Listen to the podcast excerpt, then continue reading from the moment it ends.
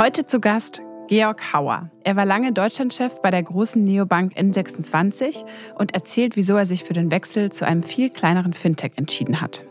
Und er sagt, warum ihr bereit sein solltet, auch in euren Arbeitgeber zu investieren, selbst wenn ihr noch am Anfang eurer Karriere steht.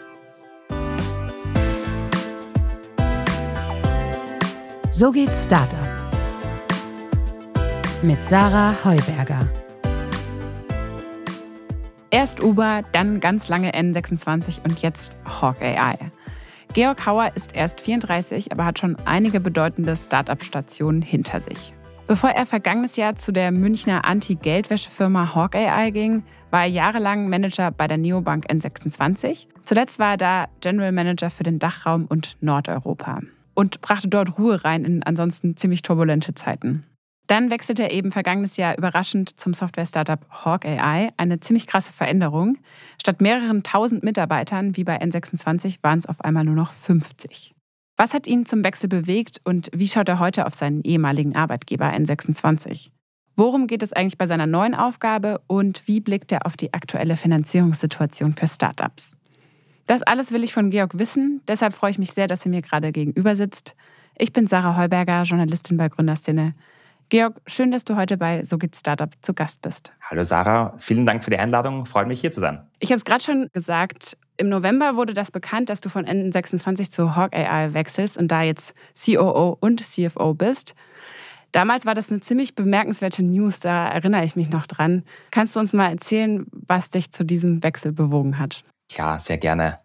Tatsächlich, mein Wechsel hatte sehr wenig mit N26 selbst zu tun, sondern schlichtweg mit der Opportunity, die durch mein neues Unternehmen entstanden ist. Ich bin ja in der Fintech-Welt geblieben.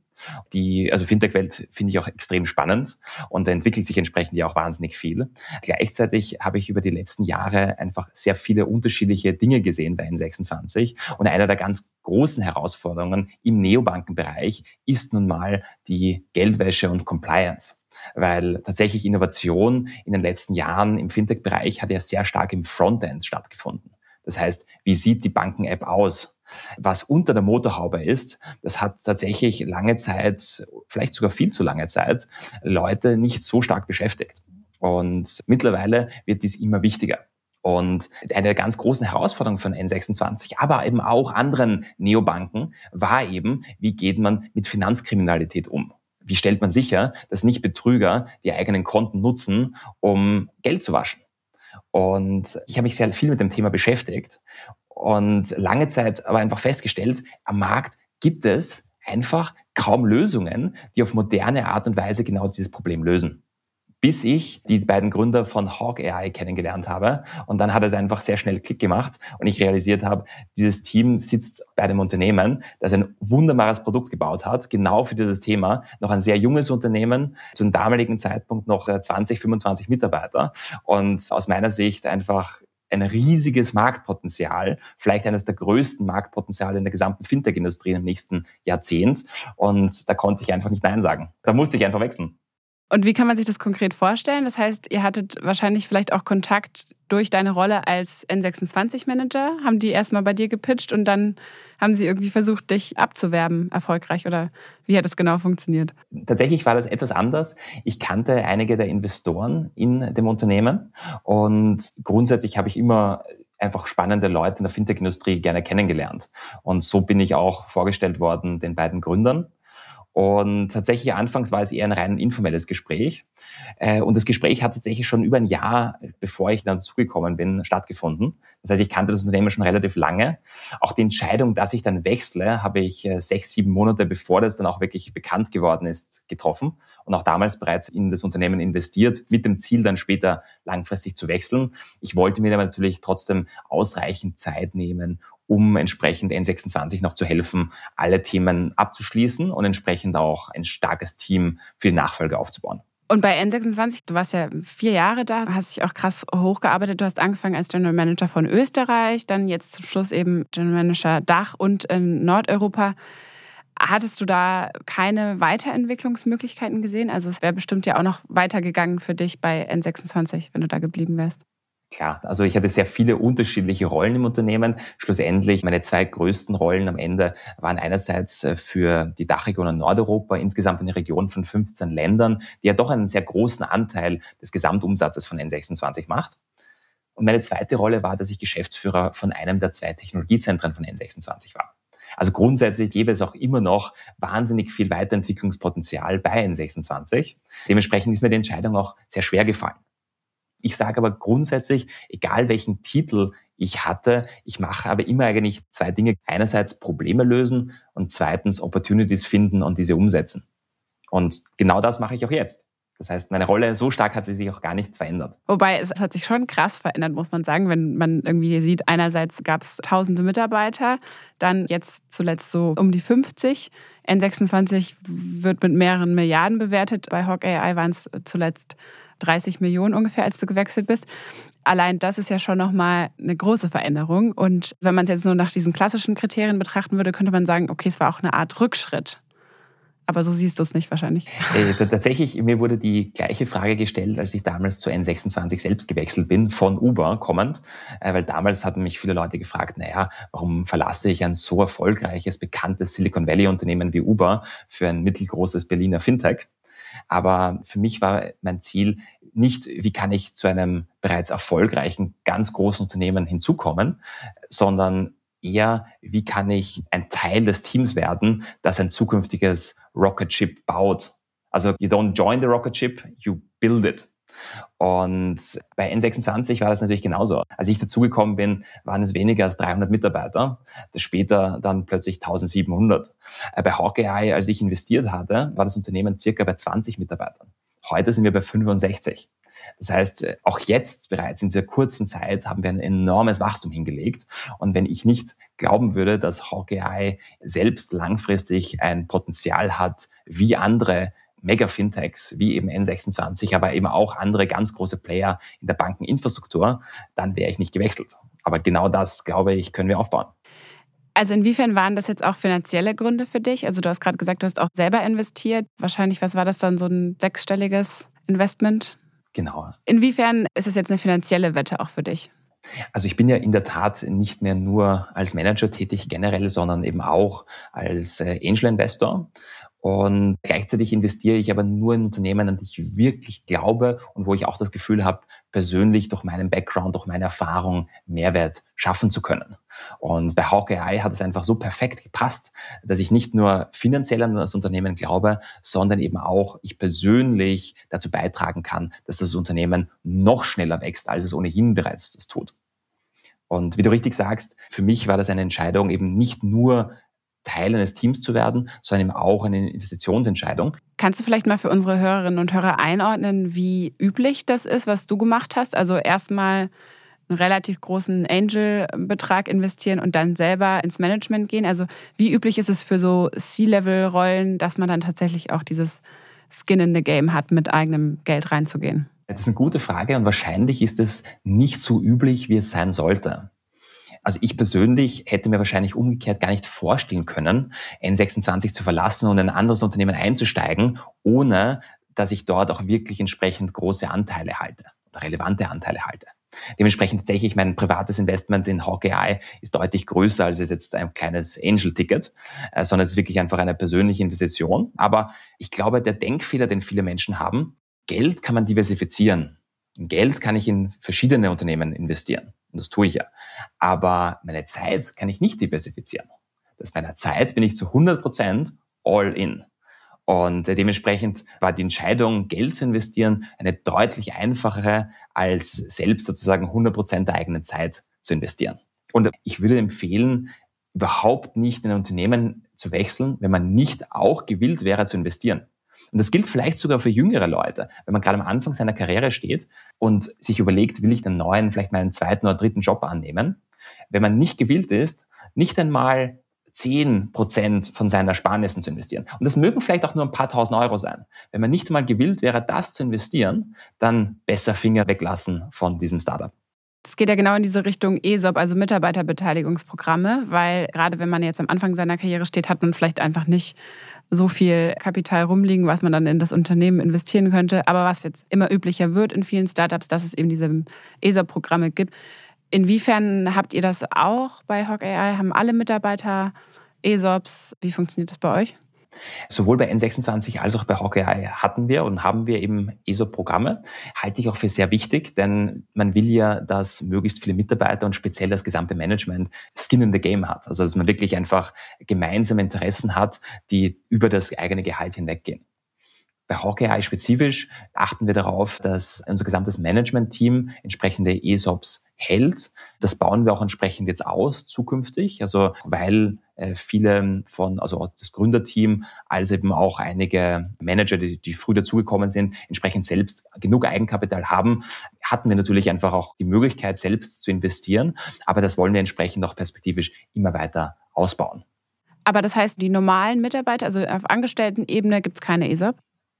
Wir haben zum jetzigen Zeitpunkt für das reguläre Team noch keine ESOPs, teilweise auch gewollt im Sinne von, manche können sich auch aussuchen, will man ESOPs haben oder will man keine haben. Gerade am Anfang der Karriere macht eben sozusagen oft das Bargeld oder den Cash, den man sozusagen ein Gehalt bekommt, ein bisschen ist eine höhere Wichtigkeit.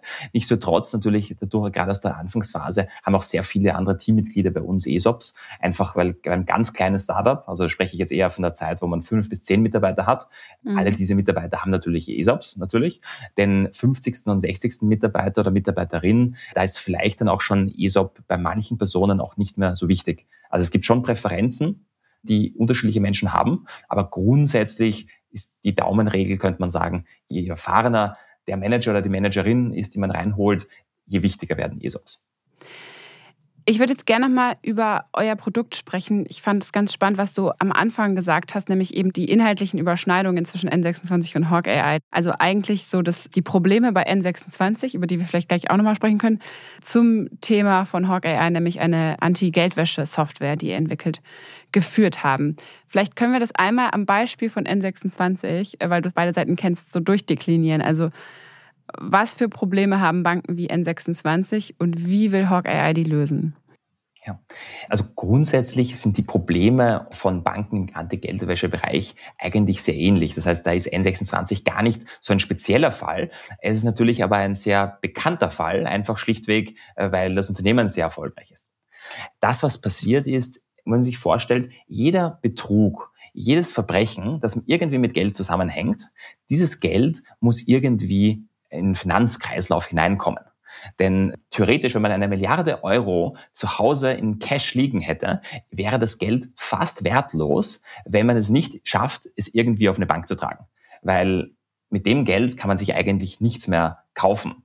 Zwar, man könnte ein gutes Leben mit Bargeld führen, aber weder ein Auto noch ein Haus noch eine Reise kann man sich heutzutage mit Bargeld kaufen. Dementsprechend versuchen Kriminelle entsprechend das Geld auf eine Bank zu bekommen, möglichst viele Transaktionen damit zu machen, damit es irgendwie einen legitimen Anschein hat. Das Problem ist, das Geld oft äh, kann nicht über die eigenen Konten fließen, weil dann wäre es ja rückvollziehbar. Das heißt, man braucht irgendwelche oft naiven Menschen, die das Geld akzeptieren und dann weiterleiten. Das sind die sogenannten Money Mules. Also das heißt, die Geld einfach weiterleiten. Dafür bekommt man ja auch übrigens oft diese Phishing-E-Mails oder Spam-E-Mails, bei denen angeboten wird, man bekommt viel Geld und bekommt dafür einen, einen Anteil. Das stimmt vielleicht sogar, nur macht man sich dummerweise dabei strafbar, äh, weil man damit plötzlich Geldwäscher wird. Man würde tatsächlich Geld bekommen. Ich denke man, dass da nicht mehr Geld fließt bei diesen Scams. Es kommt davon, dass bei manchen Scams äh, ist einfach ein Scam und dieses Geld wird dann gewaschen. Es gibt aber tatsächlich auch Scams, wo man quasi vorgetäuscht wird, dass man selbst dann Geld bekommt und das dann weiterleitet. Das stimmt auch. Aber tatsächlich das Problem ist, Geld von Kriminellen anzunehmen, also nicht weiterleiten wäre dann eigentlich keine Option, weil die finden einen. Und wenn man das weiterleitet, macht man sich Geldwäsche strafbar und das steht auch wirklich auf Gefängnis drauf. Also das heißt, da mhm. gibt es auch wirklich Fälle, wo Leute, die naiv genug sind, das zu tun und dann entsprechend auch bestraft werden. Für eine Bank ist es dann wichtig, genau diese Fälle zu finden und zu stoppen. Und man unterschätzt das aber, wie viele Fälle es da gibt. Es werden jährlich äh, Summen gewaschen, die den Wert der wertvollsten Unternehmen weltweit übersteigen. Es wird mehr Geld gewaschen, als ganz Apple wert ist. Das muss man sich mal vorstellen. Es geht wirklich um Milliarden oder Billionen von Dollar, die weltweit gewaschen werden. Und äh, das Geld stammt natürlich äh, nicht nur aus klassischem eBay-Betrug, sondern es kommt eben auch aus, aus deutlich äh, komplexeren Fällen, wie zum Beispiel dem Drogenhandel, dem Menschenhandel äh, oder dem Waffenhandel. Bei N26 gab es ja einige solche Fälle und deswegen stand die Bank auch stark in der Kritik. Zuletzt auch hat die BaFin zum Beispiel gesagt, dass N26 keine neuen Kunden annehmen darf zur Strafe. Also warum fällt es einer Bank wie N26 so schwer, dem Herr zu werden? Einerseits die Herausforderungen, die N26 hat, sind wirklich sehr ähnlich wie andere Banken. Der eine Unterschied könnte durchaus sein, allerdings, dass N26 einfach sehr schnell gewachsen ist, auch einfach sehr erfolgreich war und meistens betrügerische Konten kommen durch Neukunden. Das heißt, ein Kunde, der seit drei Jahren ein Konto bei einer Bank hat, macht selten Probleme. Äh, dementsprechend dadurch, dass die traditionellen Banken ja so langsam wachsen, in vielen Fällen, gibt es natürlich dort auch verhältnismäßig weniger Fälle.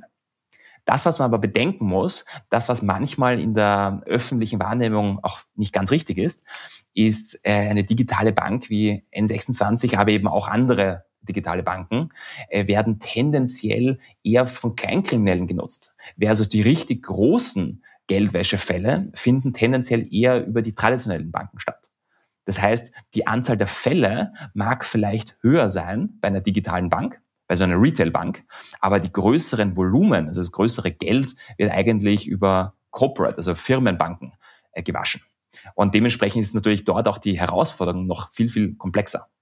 N26 steht eben viel in der Kritik, aber da würdest du sagen, das ist einfach durch die Häufigkeit der Fälle, die sozusagen kleiner sind als die eigentlichen großen Fische? Tatsächlich, je mehr Menschen betroffen sind und je mehr Menschen selbst sozusagen Opfer eines Betrugs wurden, diese Fälle werden natürlich öffentlich. Geld, das gewaschen wird im großen Stil durch Menschenhandel zum Beispiel oder äh, vielleicht andere wirklich Steuerbetrügereien, da steht kein Mensch dahinter, der sich beschweren könnte. Dementsprechend sind sie tendenziell deutlich weniger öffentlich wirksam und oft werden sie auch viel seltener entdeckt. Dementsprechend N26 hat ganz klare viele Herausforderungen, die sie angehen müssen. Und was ich sozusagen äh, immer auch mitbekommen habe, auch mir jetzt sozusagen, nachdem ich ausgeschieden bin, ist äh, das Thema wird extrem ernst genommen und ich habe volles Vertrauen, dass das Team, das N26 aufgebaut hat, um diese Herausforderung zu lösen, entsprechend auch das Richtige ist, alle diese Probleme zu lösen. Das Problem selbst ist aber natürlich viel größer als äh, nur N26. Und kannst du mal kurz erklären, wie ihr versucht, das Problem zu lösen, vielleicht auch im Vergleich zu anderen? Es gibt ja schon Anti-Geldwäsche-Software, die anscheinend ja aber nicht so gut funktioniert. Was macht ihr da anders? Es gibt zwei Probleme mit Anti-Geldwäsche-Prozessen. Erstens eine unglaublich schlechte Identifikationsrate. Zurzeit wird deutlich weniger als ein Prozent aller kriminellen Aktivitäten überhaupt gefunden. Also das ist wirklich ein Bruchteil. Und das zweite Punkt, und der ist fast genauso schlimm, ist die Fälle, die verdächtig sind und entsprechend dann gestoppt werden und geprüft werden, sind zu 95 Prozent Fehlalarme. Das heißt, eigentlich ist keine Bank wirklich gut darin, Geldwäsche zu stoppen. Und das ist schockierend, wenn man sich denkt, jede andere Software, die zu 95 Prozent falsch liegt, würde man ja einfach rausschmeißen und abschalten. In der Geldwäsche gilt das bisher aber nicht. Und das, was Hawk AI macht, ist, wir nutzen künstliche Intelligenz, um einerseits diese sogenannten False Positives, also diese Fehlalarme, massiv zu reduzieren. Also im Schnitt schaffen wir das irgendwo zwischen 70 und bis zu 90 Prozent. Und der zweite Bereich ist, wir nutzen auch Machine Learning, um Fälle und verdächtige Muster zu erkennen, die bisher durch diese regelbasierten Prozesse überhaupt nicht entdeckt werden. Also das heißt, wir schaffen es, Unschuldige davor zu bewahren, dass ihre Konten gesperrt werden. Und wir schaffen es, Kriminelle zu finden, die bisher überhaupt nie entdeckt worden sind. Bei N26 war jetzt zuletzt auch der Aufreger, dass es eben einige plötzliche Kontoschließungen gab. Und da hieß es auch, ja, die wurden fälschlicherweise geschlossen, eben auch als neue Maßnahmen eingeführt wurden, um die Geldwäsche zu bekämpfen. Also das waren dann solche False Positives, von denen du gerade gesprochen hast.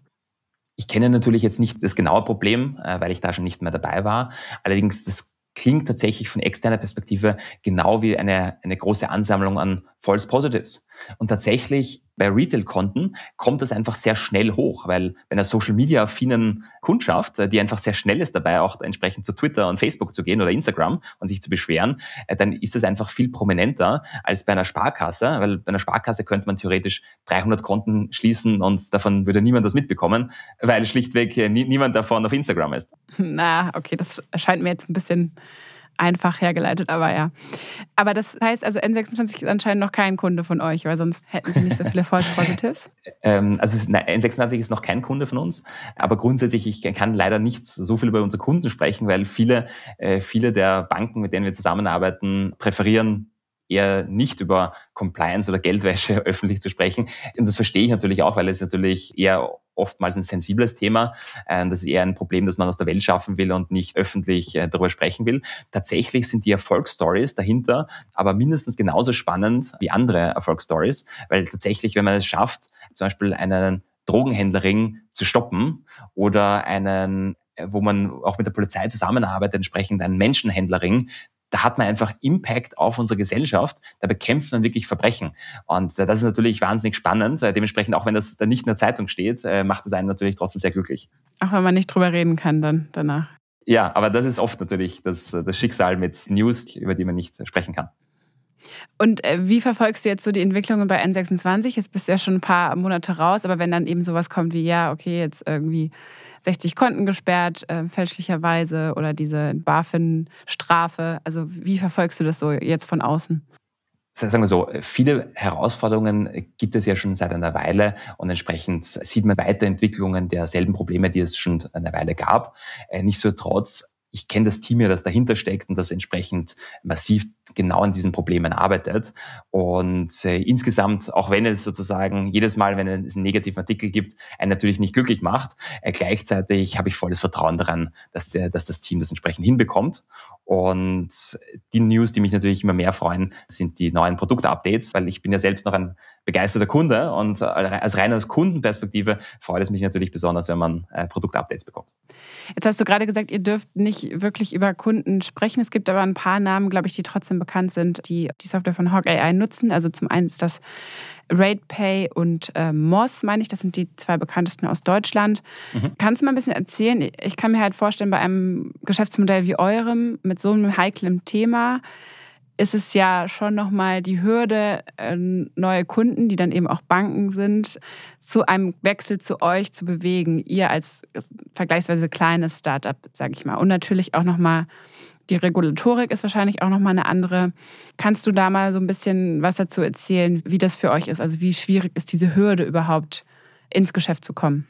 Also tatsächlich, als wir das Produkt gebaut haben, und mit wir meine ich jetzt auch speziell unsere Gründer, sind wir etwas anders vorgegangen als andere Startups. Also anstatt, dass man ganz schnell einen Prototypen baut und dann zwei Monate später auf den Markt kommt, hat das Team tatsächlich zwei Jahre lang an einem Produkt getüftelt, das wirklich nicht nur sehr, sehr gut ist, sondern einfach auch grundsolide, was die gesamte Infrastruktur betrifft.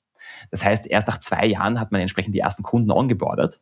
Und auch zwei Jahre gilt damals als extrem schnell, weil wir einfach, es ist ein sehr komplexes Produkt. Wir hatten damals einfach ein extrem erfahrenes Team.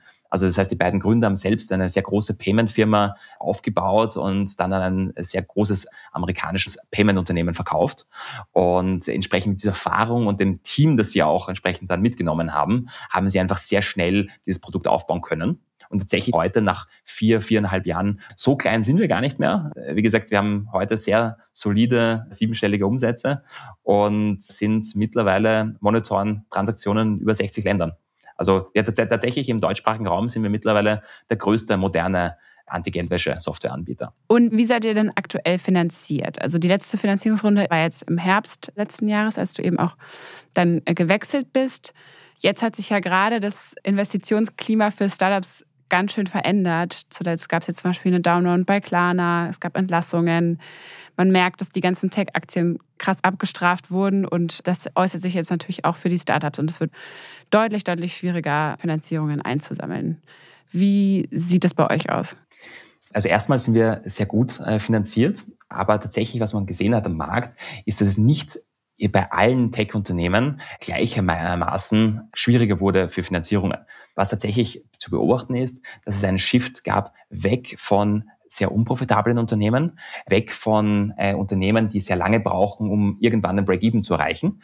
Und das sind oft B2C-Unternehmen, also tendenziell eher Consumer-Facing-Unternehmen, gerade im B2B-Bereich, der tendenziell erstmal profitabler ist und zweitens auch oft deutlich früher hohe Cashflows aufweist. Also auch wir, wie gesagt, sehr, sehr schnell, sehr starke Umsätze aufgebaut.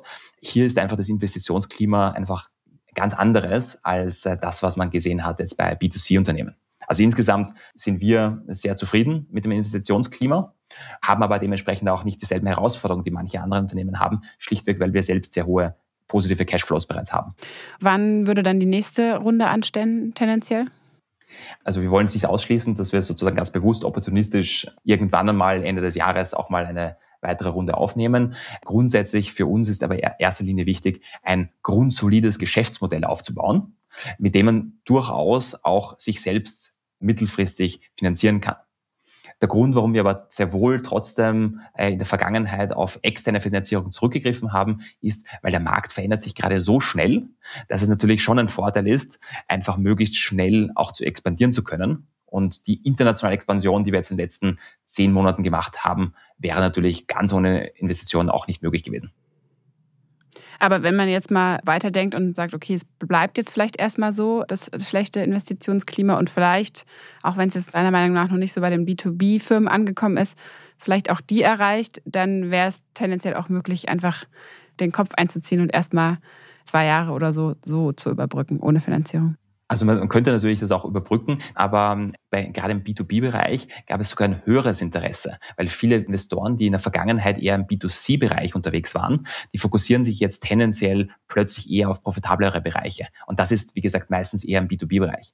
Das heißt, im B2B-Bereich passiert gerade eigentlich mehr als vielleicht vor einem Jahr. Und wir sind vielleicht eines der Unternehmen, die tatsächlich eher auch von der Situation gerade profitieren. Das liegt vielleicht auch noch an zwei anderen Bereichen. Punkt eins, wir sind ja auch an der Frontlinie im Kampf gegen, also nicht nur Finanzkriminalität, sondern auch Sanktionen. Das heißt, wir sind ja Unternehmen, die, wenn es jetzt neue Sanktionen gibt, zum Beispiel gegen Russland, die das auch entsprechend umsetzen. Das heißt, bei uns gibt es einen höheren Bedarf durch die jetzige Russland-Krise. Äh, zweitens, äh, die Ausgaben für Regulatorik und Anti-Geldwäsche, die steigen derzeit massiv. Das heißt, äh, dort wird nicht eingespart, im Gegenteil, dort wird immer mehr investiert werden müssen. Und das ist auch eben nicht ein Bereich, wo man als Bank einfach schnell mal Geld einsparen kann, sondern hier muss investiert werden. Dementsprechend sind auch unsere Umsätze deutlich steigend und nicht, wie man es vielleicht in anderen Bereichen gesehen hat, rückläufig. Und merkst du da eine höhere Investorennachfrage bei euch jetzt schon? Wie gesagt, wir sind nicht in aktiven Gesprächen mit Investoren, daher kann ich das jetzt nicht so allgemeingültig darstellen. Aber grundsätzlich natürlich, man wird äh, schon sehr häufig kontaktiert von Investoren. Das war aber bereits auch in der Vergangenheit der Fall. Also durchaus Investoreninteresse ist grundsätzlich immer vorhanden und der Startup-Markt, der wird ja nicht weggehen. Also es gibt ja niemanden, der, der sagen würde, äh, dass Startups plötzlich weniger relevant werden würden, äh, sondern die Zukunft liegt in Startups. Einzig hat sich der Fokus verändert. Das jetzt gilt es plötzlich nicht mehr Wachstum um jeden Preis, sondern jetzt geht es um nachhaltiges Wachstum und profitable Geschäftsmodelle. Wir haben am Anfang den Bogen geschlagen von Uber zu N26 zu Hawk AI, also sozusagen erstmal hast du dich sozusagen nach unten entwickelt, immer wieder zu den neuen Opportunities. Jetzt könnte man ja, wenn man das weiterdenkt, sagen, die nächste große Opportunity wäre dann selber ein Unternehmen zu gründen. Könntest du dir das auch gut vorstellen nach deinem Hawk AI Engagement? Also jetzt erstmals bin ich zu 100% committed äh, zu Hawkeye und hier können wir ganz viele Jahre das Unternehmen entsprechend aufbauen und skalieren. Langfristig hingegen natürlich kann ich es mir sehr gut vorstellen, auch selbst zu gründen. Ich äh, würde lügen, wenn ich sagen würde, ich habe noch nicht selbst experimentiert. Das sieht man meistens nicht am, am Lebenslauf von äh, Managern, sagen, wenn sie selbst gegründet haben, beziehungsweise Gründung vorbereitet haben, aber selbst sagen, wo es dann nicht äh, sich entsprechend entwickelt hat. Aber das ist okay. Also ich habe wahnsinnig viel gelernt, auch durch, äh, durch solche Experimente und Projekte. Und ich kann mir sehr gut vorstellen, dass ich langfristig irgendwann mal auch selber gründen würde. Aber das nächste Jahrzehnt, da kann ganz viel passieren mit Hawkeye. Was war so ein nicht umgesetztes Experiment von dir? ich habe ganz viele unterschiedliche Aspekte gemacht. Ich habe tatsächlich meine, man könnte fast sagen, meine Startup-Sporen habe ich mir in den USA verdient. Ich habe selbst dort studiert und äh, bin dann temporär auch in ein anderes Startup eingestiegen, sehr, sehr frühphasig, also gab es noch gar keine Mitarbeiter dort und hier unterstützt. Das Unternehmen ist dann später hat sich das entsprechend einfach nicht entwickelt. Das wäre im, äh, ein ganz anderen Bereich gewesen. Äh, Was für ein Bereich? Im Sprachenbereich. Also es, tatsächlich, es ging um die automatisierte äh, Übersetzung in bestimmten Bereichen. Also ein total spannender Startup, aber gleichzeitig, das hat sich einfach nicht so entwickelt, wie wir uns erhofft haben. Kein N26, kein Hawk AI. Absolut. Aber das ist auch okay. Also tatsächlich würde ich sagen, viele Erfahrungen, die ich gemacht habe, habe ich gelernt wegen sogenannten Failures und nicht wegen den großen Erfolgen. Weil aus den großen Erfolgen kann man oft gar nicht so viel lernen, weil da gibt es eine Vielzahl an Gründen, warum das einfach perfekt geklappt hat. Aus den Fehlern kann man aber sehr gut lernen, weil es oftmals ein oder zwei Gründe gab, warum es nicht geklappt hat. Also dementsprechend würde ich jedem Gründer und jedem Startup-Mitarbeiter raten, seid sehr bewusst mit den Fehlern, analysiert, warum Dinge nicht geklappt haben und verschwendet keine Zeit, euch zu ärgern. Weil Failures sind Chancen zu lernen. Dornige Chancen, um Christian Lindner zu zitieren. okay, Georg, super. Cool, dass du da warst. Vielen herzlichen Dank für die Einladung. Dankeschön. Danke dir. Das war es diese Woche wieder mit So geht Startup. Schön, dass ihr wieder eingeschaltet habt. Ich bin Sarah Heuberger, Journalistin bei Gründerszene und nächste Woche am Dienstag gibt es eine neue Folge. Und bis dahin könnt ihr gerne mal bei Gründerszene vorbeischauen. Da berichten wir natürlich auch über die ganzen Downrounds, über die ich heute auch mit Georg gesprochen habe und liefern alle Hintergründe. Und natürlich könnt ihr auch mal in unsere anderen Podcast-Formate reinhören, zum Beispiel in Zuhören Karriere machen. Da geben wir euch innerhalb von wenigen Minuten Tipps, wie ihr eigentlich im Job vorankommt. Bis zum nächsten Mal.